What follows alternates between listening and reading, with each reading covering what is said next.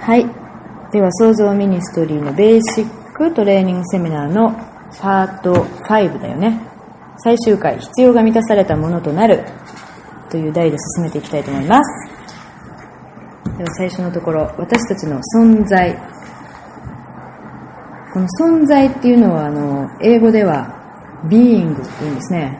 あの、就職雑誌のビーイングみたいな、 be 動詞の be ね。B で ING。私たちが私たちであるものという意味永遠までに生きる存在なんですね私たちは。それがどういうふうに聖書の中で書かれているか見ていきたいと思います。民数記23の19神は一人の人から全ての国の人々を作り出して地の前面に住まわせそれぞれに決められた時代とその住まいの境界とお定めになりました。使徒17の2728これは神を求めさせるためであってもし探り求めることでもあるなら神を見出すこともあるのです。確かに神は私たち一人一人から遠く離れてはおられません。私たちは神の中に生き動きまた存在しているのです。あなた方のある詩人たちも私たちもまたその子孫であると言った通りです。この使徒のとこですね。私たちは神の中に生き動きまた存在しているのです。この存在しているのですっていうのがさっき言ったビーイングですよね。私たちが私たちである。生きている。つまり私たちは神の中に生きるもの。として作られた。神様は遠く離れてない。神様の中に生きるものとして作られた。ということで私たちを作ったその神様が私たちが持っている必要の全てを満たす根本的な源であるべき。でこれが神様から正しく満たされてると問題はないんだ。けど私たちが生きてる中でその持ってる必要を神様以外のもので満たそうとした時にずれてくる。でそこで傷を負ったりいろんな罪を犯したり嘘を信じたりしてきてる。それも創造ミニストリーで解放していかなければいけない。その矛先を当てていかなければいけないポイントです。で私たちのその存在していくため私たちが私たちであるために持ってる必要っていうのがあるそうです。でそれが大きく分けてこの下に書いてる5つだと言われています。1つ目は人は無条件に愛され受け入れられるっていう必要をみんな持って生まれてくる。つまり無条件に愛されずにまた受け入れられなかった場合は傷を受けたりその必要が満たされてないということでやっぱりどこかねズレが出てきてしまう。また2つ目は目的。これ英語ではパーパス。っていうことですけど目的を持って生きていく。目的がない人生。何のために生きてるかわからない人生。って生きてても必要満たされたと思いますか？やっぱ目的を持って生きること。をそれは大きな人間の必要の一つだそうです。またもう一つ三つ目は価値。自分には価値がある。と知って生きること。自分は生きてることに意味がある。と知って生きること。それも人間の大きな必要の一つだそうです。そして4つ目はアイデンティティ。自分が何者であるか自分の ID は何であるかっていうことを知って生きる。自分がどこの誰なのかも分かんない。で生きる人生にはやっぱり必要を満たされてないといった上でズレが出てきてしまいます。そして5つ目にセキュリティ。ですね。安定。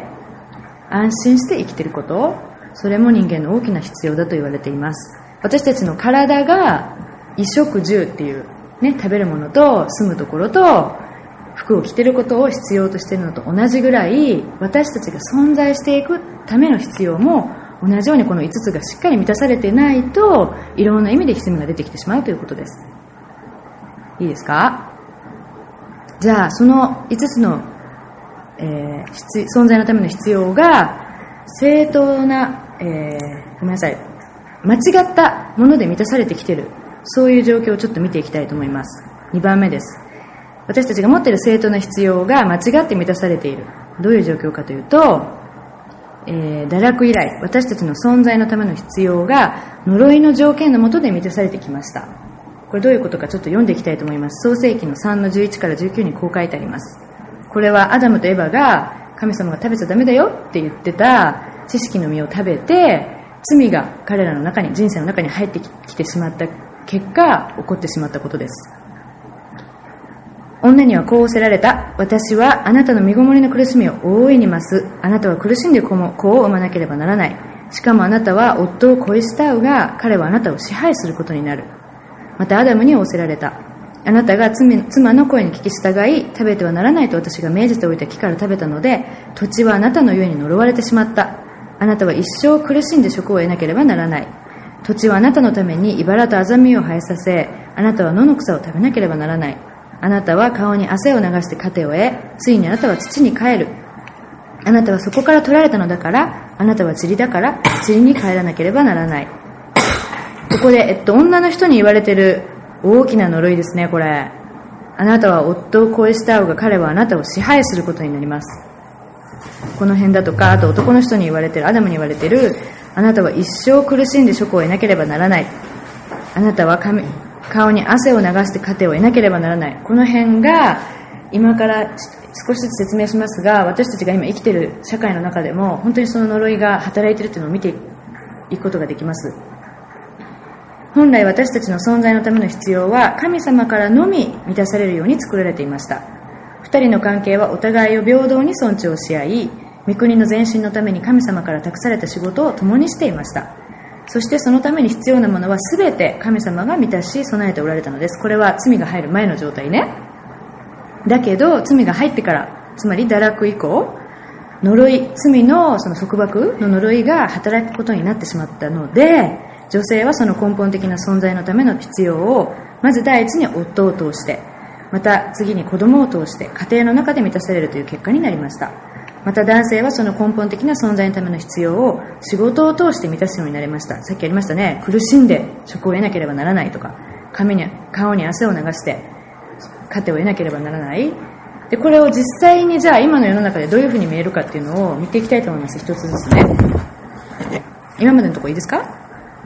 存在のための必要が愛受け入れと目的と価値とアイデンティティと安定っていうのがありますよって言いましたけれどそれが間違って満たされている結果男性が女性がどのように応答してきているかっていうのを一つずつちょっと例を挙げていっていきたいと思いますね。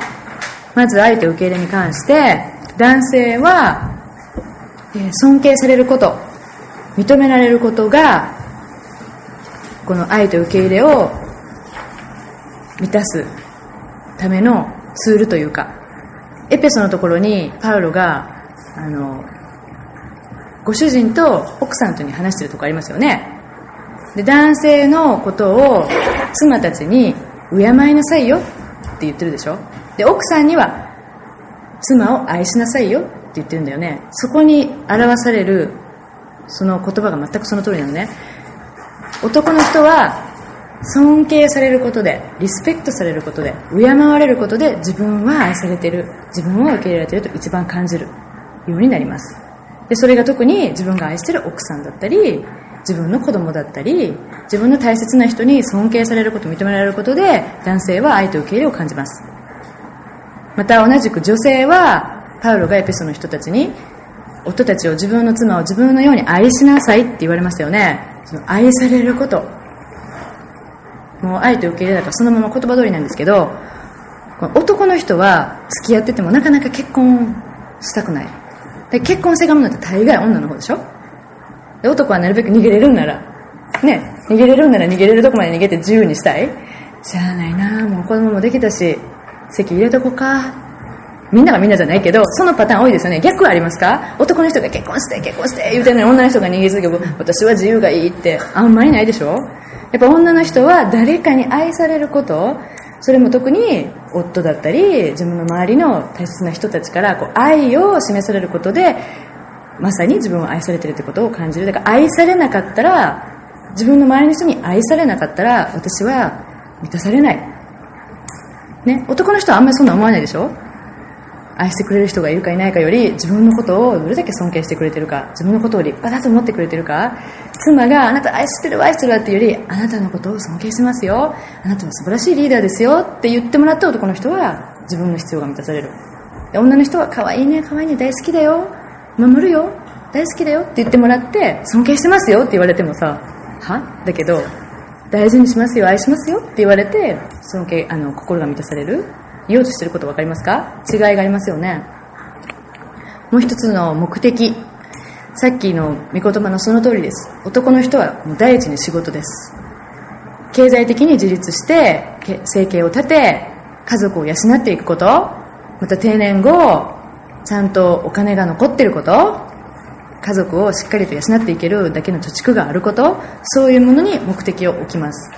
だから男の人の自殺が一番多いのは定年終わってから目的なくなっちゃうねん。仕事がなくなったら急に私は何のために生きてきたんだろう。ってのがなくなっちゃうねん。定年したらね。で女の人は何かというと目的は結婚して家庭を作ること。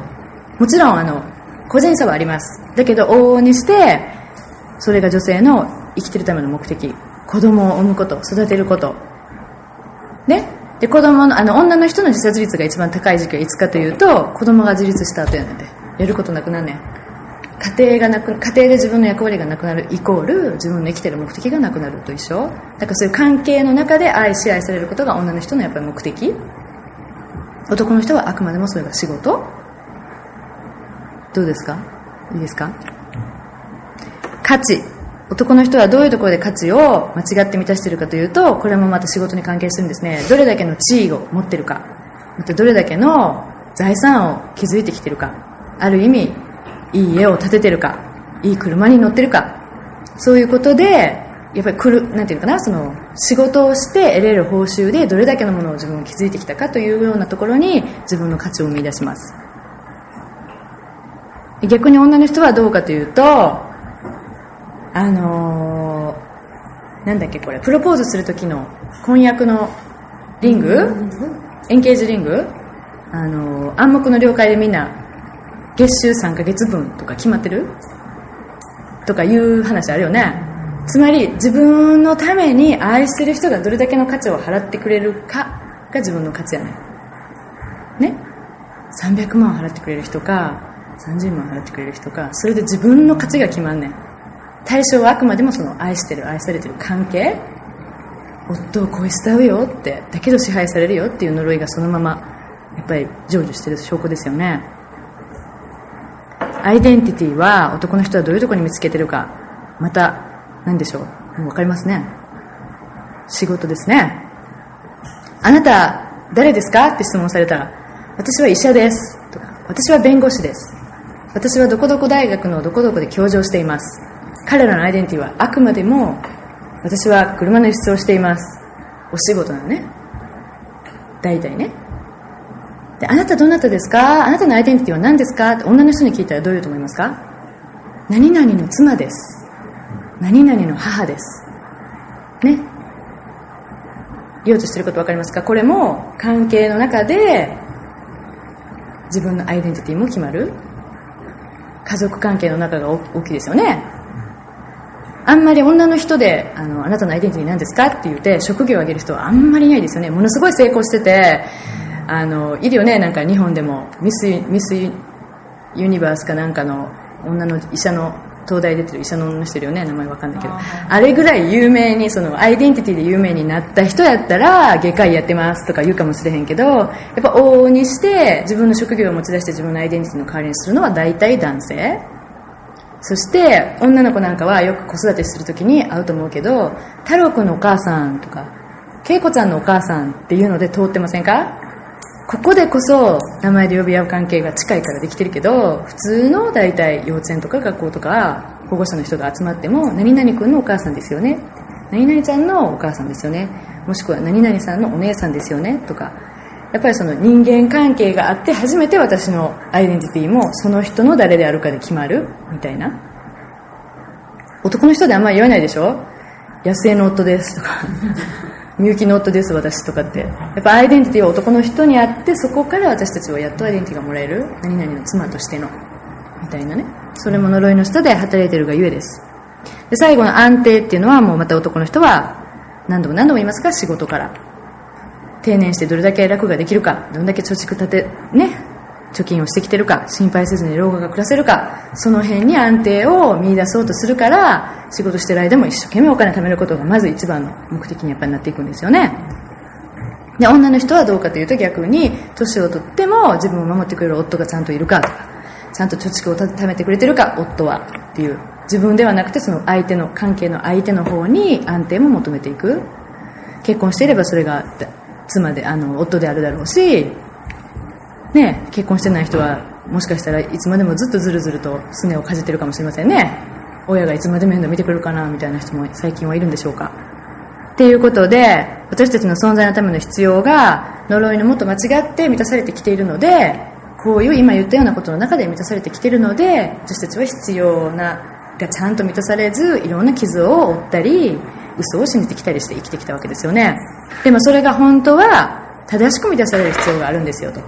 真理はこっちですよっていうのを見ていきたいと思います。まず最初の無条件の愛と受け入れです。私たちが誰かに尊敬されたら愛されてるんだとか誰かに愛されたら受け入れられてるんだではなくて私たちは存在してるだけで愛されてるよってそこにあなたがあなたとしているだけで愛されてるよ何にもしなくても愛されてるよ。聖書には書いてますよね。ローマの5章8節を見たいと思います。しかし私たちがまだ罪人であった時キリストが私たちのために死んでくださったことにより神は私たちに対するご自身の愛を明らかにしておられます。罪人であった時にですよ。私たちがいい子だったからちゃんとできたから聖書いっぱい学んだから愛されるではなくて無条件に愛されるんですよね。無条件の愛とは私たちが存在しているというだけで愛されているということです。私たちの多くは無条件の愛と受け入れを知りません。その結果私たちは自分を拒絶し自分を憎んできたのですと。無条件の愛を本当に流してくださるのは神様しかいないですよね。みんなどっか条件ついてます。人間の関係の中でまだ一番神様の無条件の愛に近いのはどちらかというと父母の愛だってあの祖父母の愛だって。親かと思うけど親はやってて分かりますよね。いっぱい条件つけてしまってません？掃除やったらアイスクリームあげるとか。いい子だったらこれとか。やっぱりしつけしていかないといけないから責任があるから何もかも全部彼らを受け入れるわけにはいかないのがやっぱり現状だよね。教えていかなきゃいけないこともある。だけど一段階子育て終えたおじいちゃんとおばあちゃんやったら目に入れても痛くない存在やったら甘やかしたいだけ甘やかして出ますよね。それもできる？それはどっちか言うと無条件ないね一番近いかな人間が出し得る。だけどそんなんをもっとはるかに超えた本当にあなたが存在しているだけで愛されるよっていう愛を私たちはお父さんからもらわないと。天のお父さんから満たされていく必要があります。また目的は私たちがなぜここにいるのか。これも神様から見せてもらう必要があります。創世紀の1の28にこういうふうに書いてあります。埋めよ増えよ地を満たせ地を従えよ海の魚空の鳥地を這う全ての生き物を支配せよ。ここにあの支配せよって最後の言葉が出てきてますがこのあのヘブル語の語源を見てみるとあの実は軍事用語なんだって戦争の時に使われる言葉だそうで私たちの存在はこの地に御国を侵入させていく天を地に侵入させるって本ね訳しましたけど御国の侵入をこの地に及ぼすために私たちは生きてるんです。それをさせていくために私たちを通してさせていくためにそういう軍事行動をこの地で起こしていくために悪の力を打ち破って光をこのところに放つために私たちは生きてるんです。それが私たちの生きてる目的です。またエピソードにはこういうふうに書いてあります。2の10私たちは神の作品であって良い行いをするためにキリストイエスにあって作られたのです。神は私たちが良い行いに歩むようにその良い行いをもあらかじめ備えてくださったのです。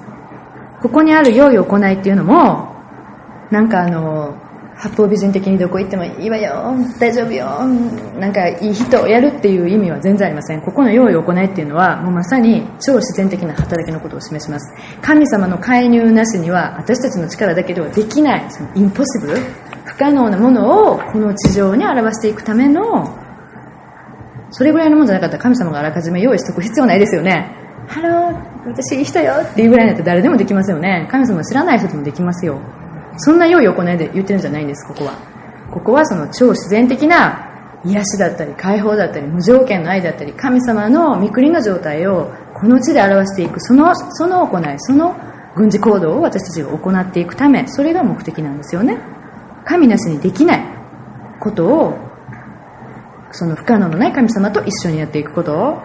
それが私たちが本来作られた目的です。私たちは何の目的でこのように存在しているのでしょうか。私たちの目的は神によって最初から与えられているものでありさっきいろいろ話しましたけども男の人女の人だという性別で左右されるものでもないんですよと。で私たちはこの目的を本当に一人一人が神様から聞いてかったこれが私の目的なんですね。って知って生きていく必要があるんです。いいですか？次3つ目の価値。はい。価値はどうやって測ることができるでしょうか？どうやって価値を測りますか？このものに何どれだけの価値があるかを。どうやって知ることができますか？作った人に聞く。みゆきさんは？どれだけお金をかけたか。そうですよね。これに何ぼ払うかでこれの価値が決まりますよね。ある人はこれを見て3万円払うわ私。ある人はもうこれ持ってるから1万も払わへんわその人がどれだけの価値を見てるかはこの人がこれに何ぼ払うかで決まりますよね。じゃあ私たちの価値は私たちの人生にどれだけの代価を支払われたかで知ることができますよね。それを聖書で見ていくとヨハネの3の16みんなが大好きなとこです。神は実にその一人をお与えになったほどによう愛された。それは御子を信じる者が一人として滅びることなく永遠の命を持つためである。第一コリントの6の20あなた方は代価を払って買い取られたものなんですよ。神様一人が死ななきゃいけなかったんですよ。あなたのために。神様の御子一人一人子の御子が死ななければいけないほどそれだけの代価を払ってあなたは買い取られたんですよって。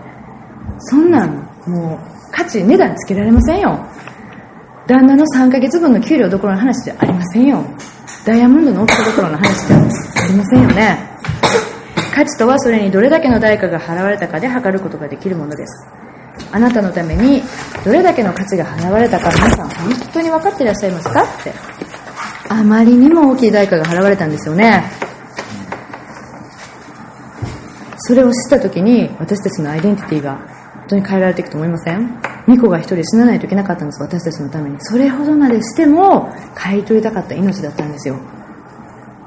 ものすごい高いんですよ。ものすごい価値があるんですよ。4つ目のアイデンティティ。ローマの8章14から16節。神の御霊に導かれる人は誰でも神の子供です。あなた方は人を再び恐怖に陥れるような奴隷の霊を受けたのではなく子としてくださる御霊を受けたのです。私たちは御霊によってアバ父と叫びます。私たちが神の子供であることは御霊ご自身が私たちの霊とともに証ししてくださいます。ねこれも何度も聞いてるとこだと思いますけどこのギリシャ語でアバっていうので本当その近い言葉は日本英語で言うこの daddy とかね。本当に愛を持って受け入れられ許されてるものにしか呼べない名前ですよね。ボブさんに何人いますか？ボブさんのことダディって言える人が。ねそんな誰も彼もがみんなボブさんダディって言えるわけじゃないよね。同じですよね。私たちは創造のその大いなる神様天地を作られたそのような素晴らしい神様の子供とされたんですよ。それも大きな大きな代価を支払ったゆえに。私たちのアイデンティティは私が誰であるかというものではなく私が誰のものかということです。私たちは天のお父さんの子供です。天のお父さんのものです。天のお父さんの娘であり息子です。そこに私たちのアイデンティティは絶対的にあるべきです。ね。心理学者は私たちのアイデンティティの根本は父親にあると言います。これ習いましたよね。お父さんのはしごのところでも。シェアしました。私たちは神様に子供とされたのですよ。私たちのお父さんは神様なんです。私たちのアイデンティティは王の王であられるお方の息子であり娘。つまりプリンスやプリンセスなんですよ。って神が私たちを選ばれ養子とされたんです。代価を支払ってご自分のものとされた。すごいよねそれって。本当にこれ啓示いりますよね。頭で分かってるけど。みんな子供が生まれた時にあの数えませんでした？指の数。何あるかな。5本。あった。手はあった。右手も右足もあった。左足もあった。よかった。って言うけど神様は私たちの髪の毛の数さえ知ってるって書いてありますよね。私たちは神様のものやから。ね。当然なんですよね。その神様をお父さんとして持ってる。それが私たちのアイデンティティです。最後の安定。使徒の17の25神は全ての人に命と息と万物とお与えになった方だからです。フィリピの4の19また私の神はキリストイエスにあるご自身の栄光の富をもってあなた方の必要を全て満たしてくださいます。もう一つ大好きな箇所ですが一人声さえも惜しまずに私たちに与えてくださった神様が私たちの必要を満たさ満たしてくださらないことがありましょうか？っていう箇所もありますよね。つまり私たちの安定また私たちの備え必要は神様からやっぱり来るべきでその神様は私たちが求めてる私たちがお願いって頼んでる。それよりもはるかに優れたものを与えることのできるお方です。ということで私たちの安定という必要も神様から満たされなければいけないということですよね。安定は適切な備えと守りがなければ成り立ちません。安定したいという必要が満たされなければその結果恐れと心配を招きます。これみんなその通りじゃないですか？なんか預金通帳の額がだんだんだんだん減ってきたら不安になりませんか？来月やっていけるかな。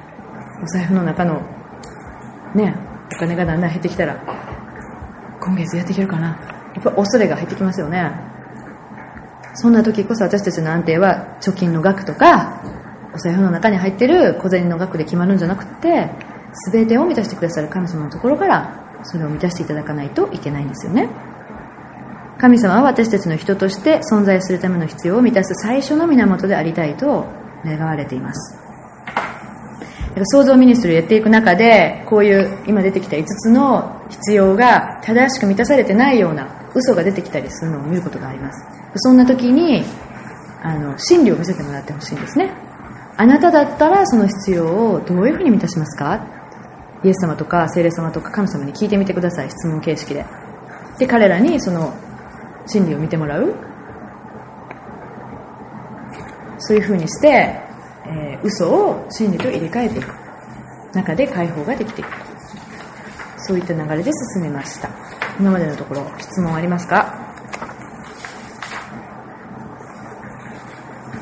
最もですか？最もですね。これ頭では分かってるんですけどね。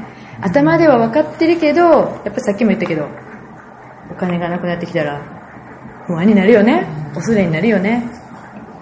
ってことは神様じゃなくて預金額を信じてるのって。神様じゃなくてお金を持って帰ってきてくれる主人を信じてるのって。やっぱそこを常に嘘を見せられた時に私たちも自分たちで私の必要が本当にあなたから来るかどうかを見せてって。そう聞いていかないといけないですよね。その度に真理を神様絶対見せてくれると思いますよ。ぜひやってみてください。質問ありますか？それそのほとんどは この間違ったあ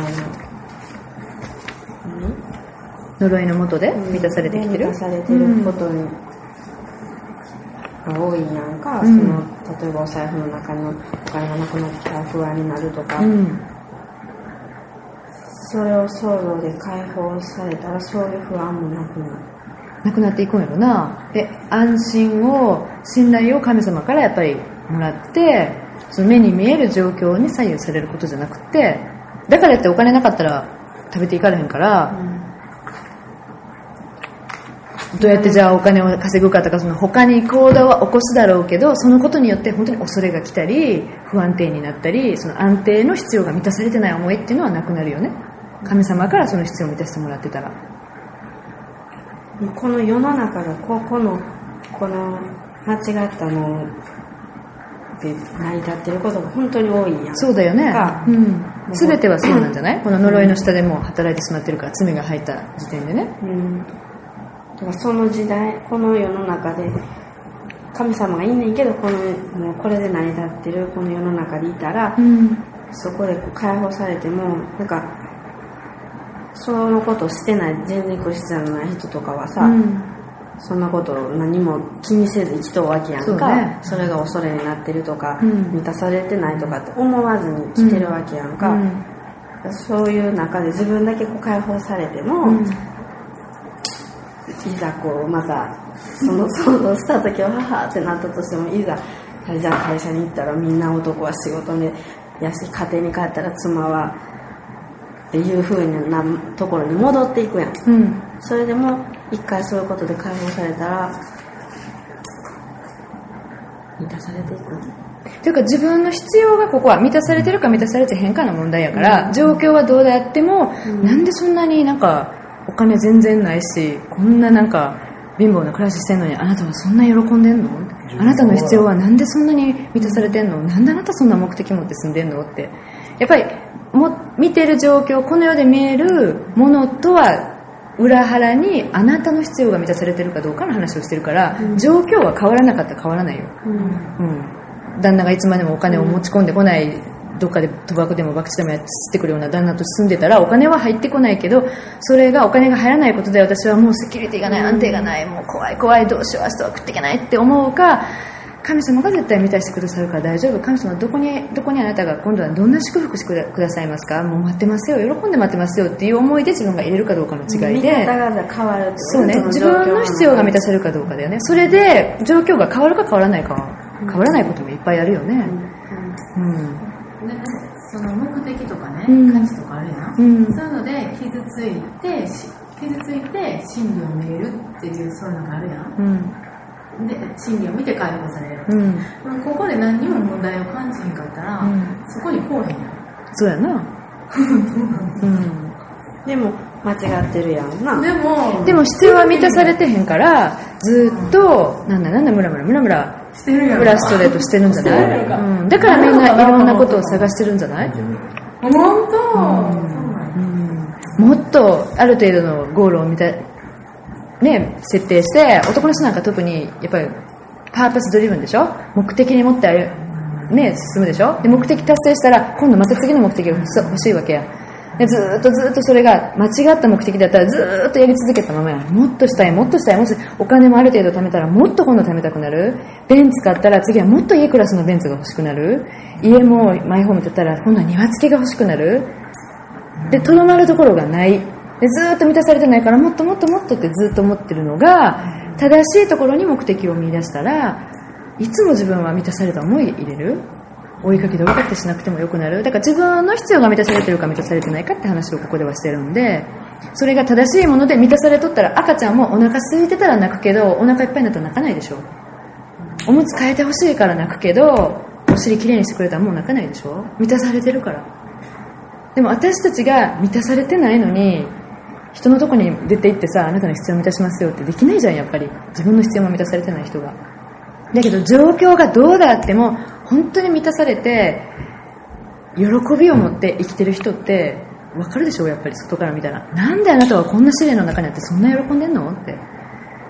なんであなたは悲しまずにそんな中にあって喜びがあるの？そこがやっぱり必要が満たされてないか満たされてるかの違い。この世はそれが見えるよ。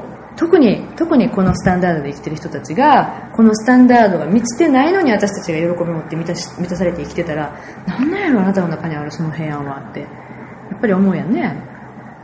そしたらその想像する 来た人に、もう大概のこのことをやれば絶対そこであの間違ったものに見てるっていうところが全然出てくるはずやんだからこれを絶対にやっていったら間違いなくほとんどの人は間違ったもので出てくるやろな。できるけどそんなん言うてたら想像やらなあかんリストもうむちゃむちゃ要件になるやんか、うん、でもやっぱり焦点を当てていきたいのは今日この2時間なり3時間なりで与えられた時間の中であなたが神様あなたがやりたいところは何ですか？って言ってやっていくからこの必要が満たされて満たされないかは出てこうへんかもしれない。その時のセッション、うん、だけどこの知識を持ってセッションに臨んだ時にある人がそういう例えばいつも私は恐れ,、ね、恐れのね恐れの霊との葛藤があるんですみたいな問題が出てきて恐れの霊と葛藤がある理由はいろんなものあったよね。壁立てる人もおったし攻撃されるの嫌やから怒る人でとかいろんな理由があったけど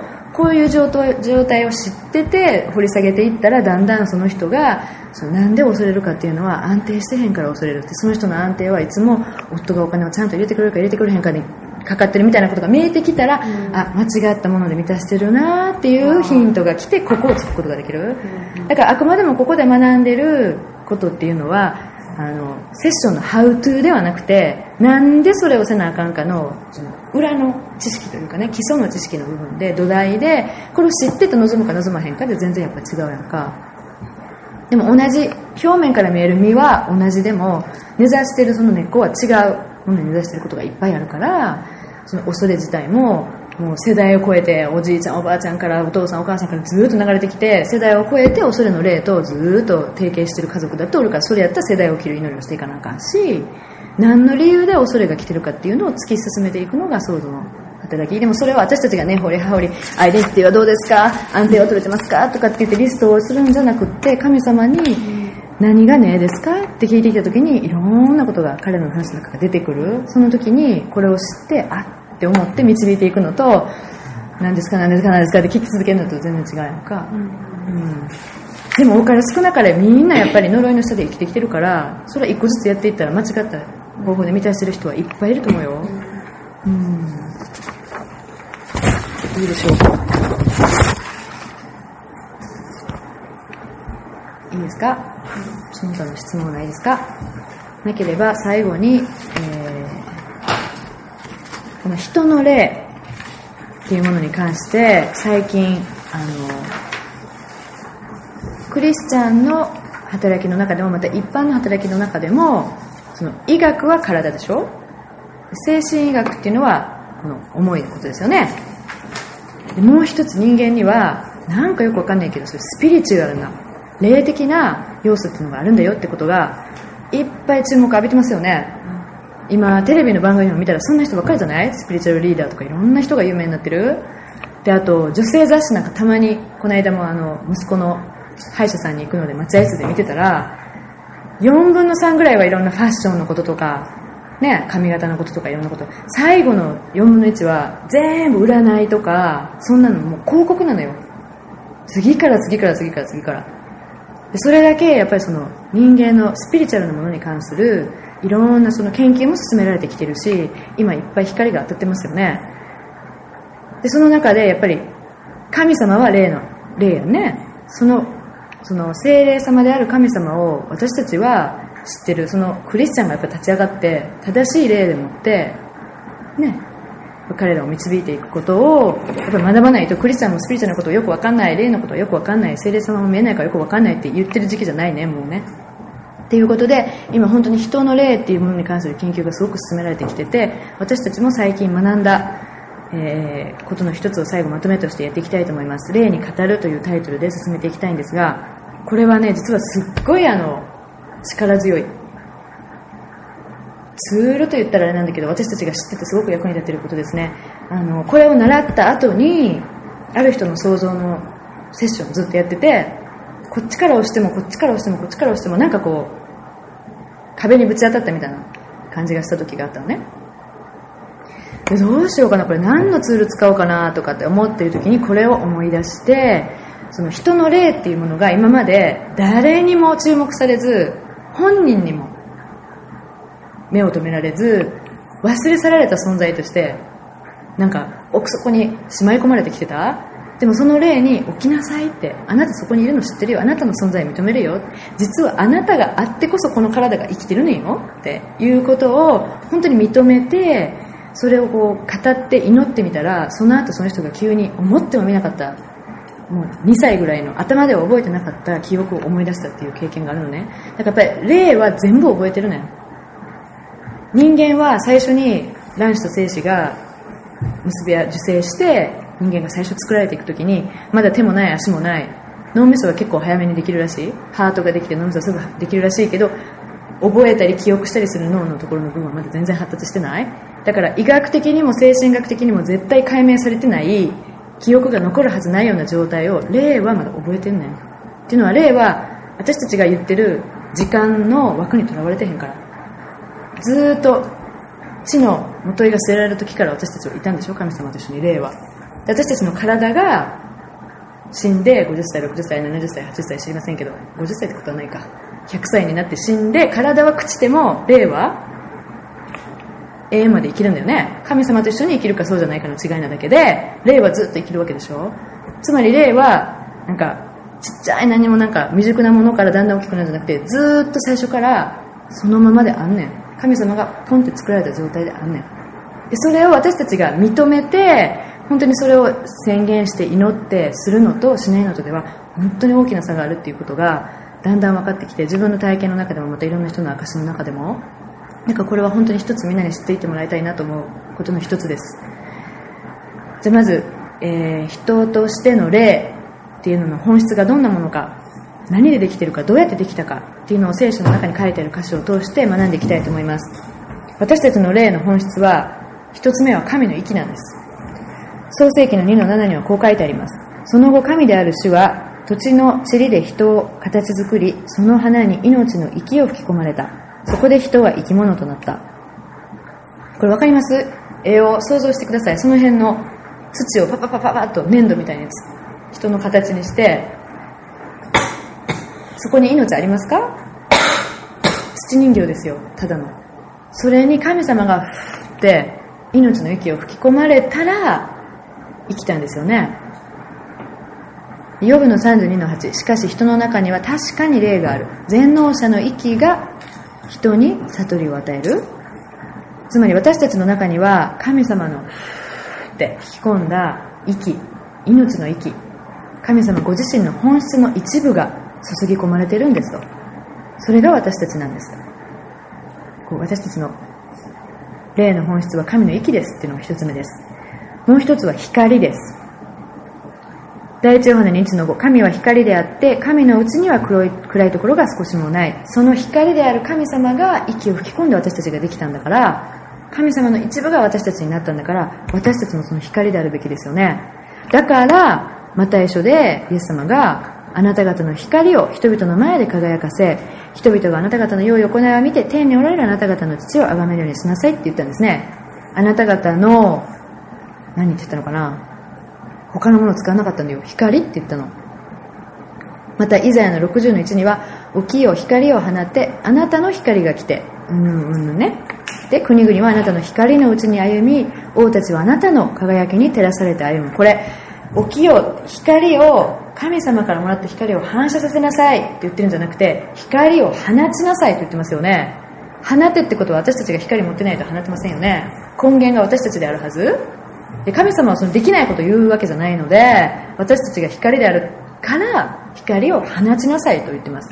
あなたの光が来てこのあなたは神様の光という意味ではないです。読んでもらったら全体像を読んでもらったら分かると思いますがあなたの光を輝かしなさい。あなたの光のうちに国々は来るんですよって。で王たちはあなたの輝きに照らされた歩むんです。これ神様の輝きじゃなくて私たち民に語られてるんですよね。私たちは光です。なんで？神が光だから。神は光です。私たちの中にある霊も光なのです。神の霊が私たちの霊を力づけます。あのキャロルさんが話してくれた例の中であれどどのリバイバルだったかな？アズセストリーとかペンサコーラかどこのリバイバルか忘れましたけど過去の有名なリバイバルの証であのクリスチャンの人たちがそのリバイバルの街で夜祈りのプレイヤーウォークってやりますよね。私たちも祈ってこの街中を歩くね。それをやってる時に本当に夜中光ってたんだってその人たちが。その証拠が本当写真で残ってる証拠があるんだって。で私たちさ日本人はよく火の玉とか言ってあの何？お墓？とかに行くとなんか火の玉が浮いてるって。あれもまんざらだから嘘じゃないんだよね。本当に人の霊が漂ってる時にそれをある人はちゃんと光で見れる人もいるんだよ。だから。だからまんざら嘘ではない。彼らの言ってるその火の玉っていうのはだから人の霊だったんよね。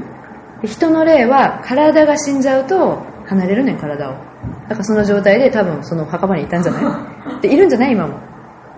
ね神様のとこに戻る人はいいけど神様と一緒にいないことを選んだ人はどこに行ってるんやろうね。でもその霊もずっと生きてるんやで。その霊は光やねんだから。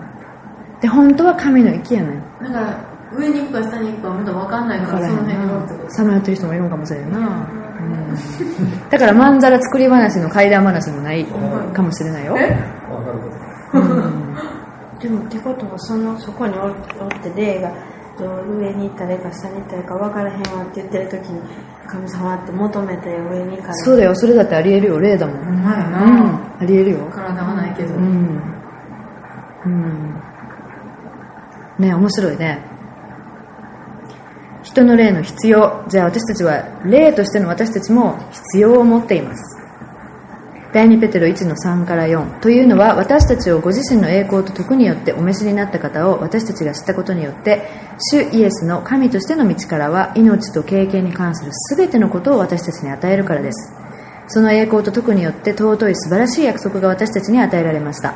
それはあなた方がその約束のゆえに世にある欲のもたらす滅びを免れ神のご聖地に預かるものとなるためです。私たちはその神様の力によって生きていくために必要な全ての必要を満たしてもらうことができますよ。ということです。神のご聖地に預かるものとして生きていくための必要なものまた知恵力それら全ての解決が神様によって与えられるんですよ。これすごいグッドニュースですね。いい知らせですね。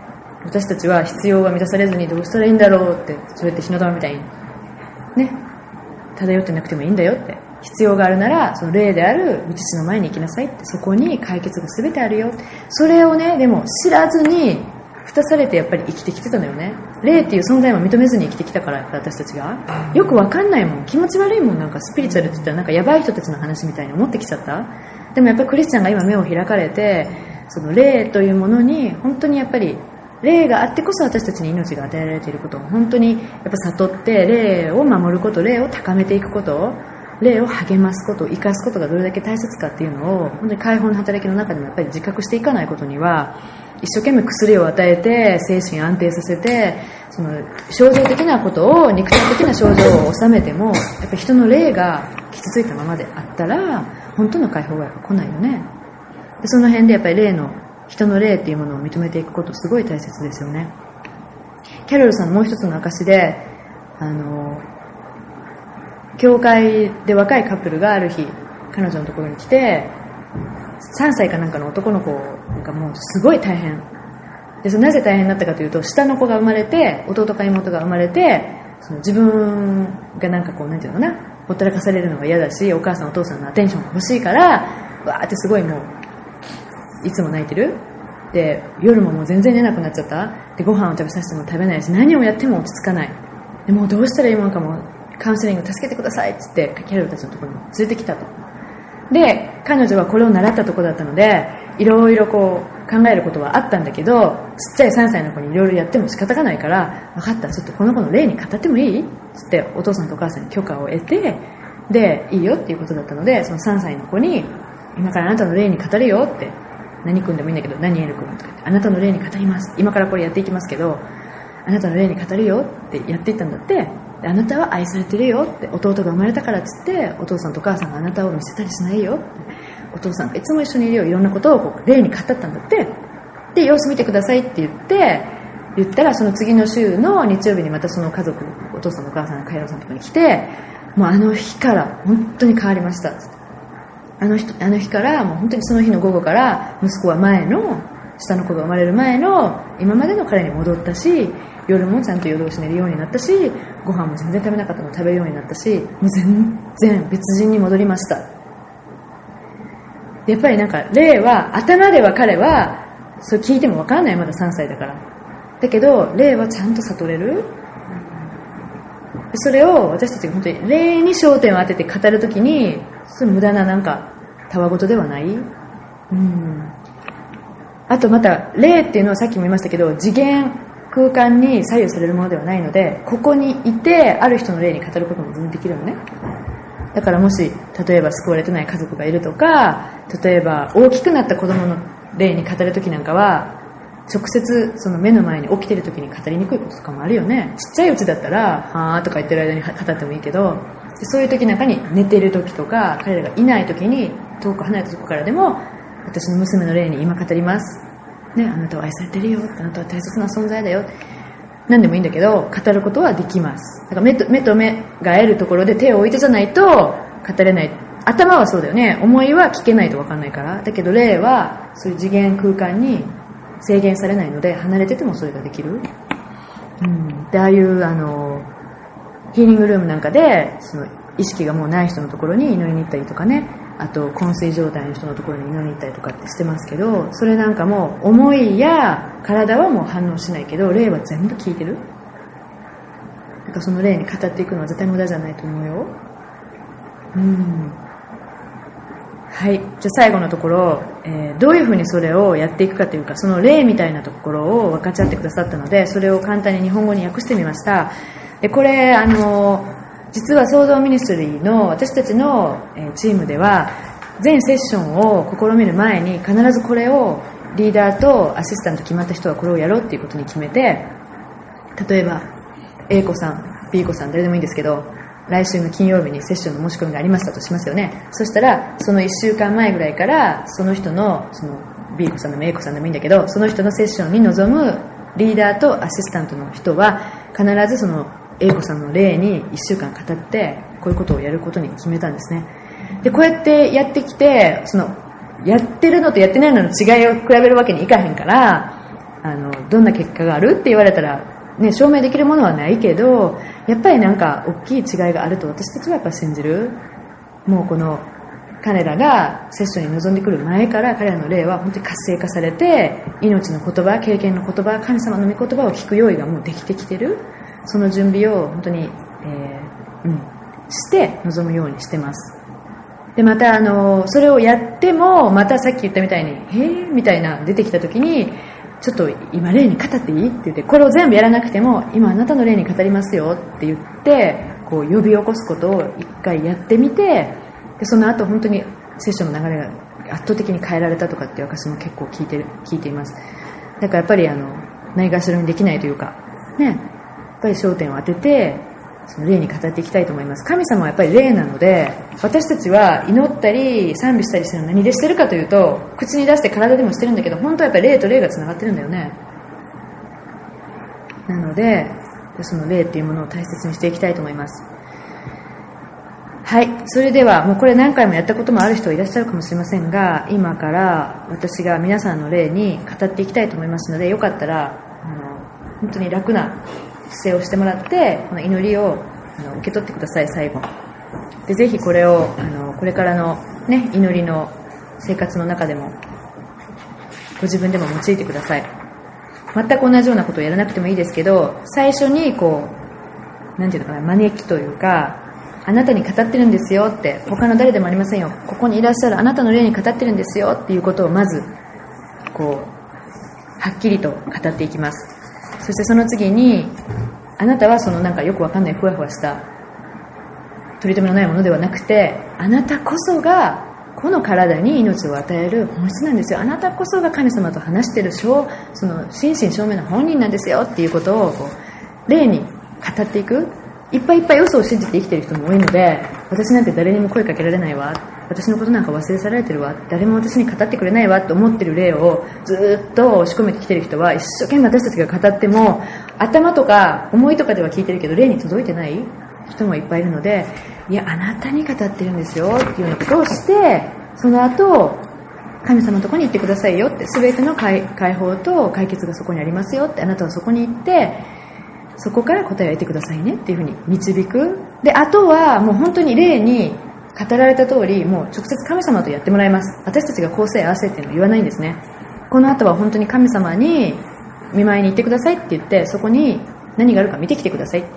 で見て見せてもらったものをそのまま従ってやってくださいっていうのを本当に促すだけで私たちが構成合わせとかって助言を与えたりはしていきません。もう神様と1対1でやっていってもらいます。いいですか？今までのところ。質問なかったら最後この例に語っていくお祈りをして終わりにしたいと思います。はい主よこの中で本当にあなたが今日個人的に語りたいと思っていらっしゃる部分があるなら本当に今ここに集まっている、えー、この人たちの霊に直接ご自身が現れてください。そして本当にあなたのところに行くのは安全なんだよってあなたも行けるんだよってだって子供でしょ？あなたもいけるんだよ。その真理を本当にお一人お一人が掴んで恐れや戸惑いや嘘を持ってではなくて本当にありのままの姿で彼らが彼らである。その姿で本当にお父さん今日あなたの前に行くことができるように今本当に啓示の御霊をこのところに本当に送ってください。そして守りのそういう見つかりを今ここに使わせてください。そして彼らがお父さんの前に行くことができないと思う嘘やまた恐れやありのままじゃダメなんじゃないかな。そのような不安そのようなものを一切本当に取り除いてくださってご自由にあなたが今日ここで働いてください。それでは今から皆さんの霊に語っていきます。愛する者よ今皆さんの霊に呼びかけていきます。霊よ私の霊に注意を払ってください。魂また思い。そのようなものは今私は霊に語っていくので少しの間横に退きなさい。霊よ今立ち上がり輝きなさい。主の栄光があなたの周りにあるからです。起きなさい。注意を払って神があなたのためになさろうとされることに耳を傾けなさい。皆さんの霊を今から私はあなたに命の言葉を語っていきます。それをあなたは真理として受け取っていきます。皆さんの霊よ。あなたは神の息によって生み出されたものです。あなたの中には神ご自身のかけがえのない本質が流れています。神によって一人一人ユニークに作られ教えと導き啓示を神様から直接いただくことができるように作られたんですよ。神が皆さんをその身腕のうちに招いておられます。そこで休み慰め平安癒しをいただくためです。イエス様に会って天のところで神の右の座に座ることを許されたあなた方はそのようなものなんですよ。霊よ天の父はあなたの体と魂を母の体位の中にいた時から形作られました。作り終えられた時それを見てお父さんはとても喜ばれましたよ。神の作品として大切に大切に皆さんは作られたんです。霊よあなたこそがその作品に命を与えていく本人なんです。あなたがキリストにとどまり精霊に委ねていく時あなたこそがこの体と魂に神の超自然的な力を注いでいくことができるんです。つまりあなたの介在なしにはその目的をこの体と思いが果たしていくことは不可能なんですよ。霊よあなたはその受精の瞬間から今までの全ての出来事を記録しています。あなたにとって失われたものは何一つありません。全てのアクセスがあなたに許されています。あなたの魂また思いが覚えていないことであっても霊よあなたに忘れられたものは何一つないのです。霊よあなたは裏切りや失望傷つけられたり恥ずかしめられたことを覚えているでしょう。または無視されたり強制されたり拒絶されたこともあるかもしれません。でもそれらのことはもはやあなたを恥ずかしめることはできません。というのも神様があなたの命と経験に対する全ての必要を補ってくださる方だからです。神があなたを助けてくださいますからあなたはもはや犠牲者ではありません。思いは犠牲者としての ID を受け入れてしまっていたとしても霊よあなたは勝利者となるべき作られたものです。神はこれらを乗り越える力をあなたに与えてくださいますよ。霊よあなたは体と魂に癒しをもたらすために作られたんです。あなたが求めるなら知恵と力御国の戦略は全てあなたのものです。癒しのための方法もあなたが求める限り必ず与えられます。天の蔵は御国の目的を果たすためにあなたのためのツールが満載されています。霊よあなたは傷つけられたことトラウマ拒絶また罪がどこにあるかを知っています。まだ癒てまだ癒されてない傷の場所も分かっています。また自己防衛のために築き上げてきた壁がどこにあるか。それが何であるかもあなたは知っています。そしてその全てをご存知でそのために解決の道を備えてくださる方のことも知っていますよね。霊よさあ今立ち上がり神が作られた目的のために歩み始める時です。今あなたに命の息を吹き込まれた神の御顔の前に行きなさい。あなたを愛しいつでもあなたを大歓迎してくださるその方の懐に行きなさい。神がどこに光を当てられどのところの傷を癒されたいのか神様に聞いてみなさい。どこを修復し清めどんな考え方をご自身の真理と入れ替えたらいいのかを神様本人に聞いてみなさい。そして神様があなたにそれをどうしてほしいと望んでおられるかを聞いてその通りに従いなさい。神は信頼に値する方。あなたのためを一番に考えてくださる方。そして決して裏切られない方だとあなたは知ってるでしょう。あなたを一人にしたり傷つけたりはされません。あなたのためにそれらをしてくださる方ですから安心してそれに従いなさい。今夜でも体が眠り魂が安らいでいる間に霊よあなたは神のところに行って聞いてみることができるんですよ。啓示と知恵理解と方法それらをいただいてきてください。そしてその全ての中にあって神に従いなさい。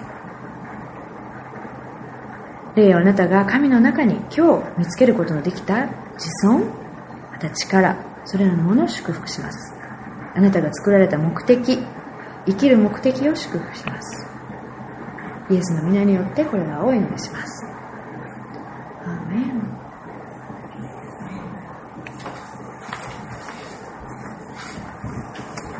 はい。何か感じますか？はなんか感じますか？なんか奥深くで語られてる感じしない、うん、どうですか？感想。自分でしたらいいと思うよ。自分の霊に語んだねあと子供たち。寝てる時でも学校に行ってる時でも本当に彼らの霊が神様に従うように、このような価値観ではなくて今とかに言っていたうん。うん。うこれと同じこれと同じじゃなくてもいいけどまずでもやっぱりその子供たちに霊が存在してる。その霊を認めてる。あなたが本質だよ。っていうことをちっちゃいうちはまだそのそんなに嘘信じてないから忘れ去られてない部分もあるけど大きくなればなるほど何年も霊がほったらかしにされてきてるよね。それをやっぱりこう引き出してあげることをまず大切大切かもしれないね、うん、でその上でもうそれが当たり前になってきたらもう必要に応じて神様にこう示されたことを霊に語るよってやったらいいかもしれない、うん。ね、ぜひ皆さんの毎日の歩みの中でもついてください。はい、今日の学びは以上ですけど、今までのところでまた質問とか、全体的な、え、ベーシックのトレーニングはこの5回で終了しますけど、今までのところでの質問でもいいですし、何かあれば最後に時間を取ります。どうですか？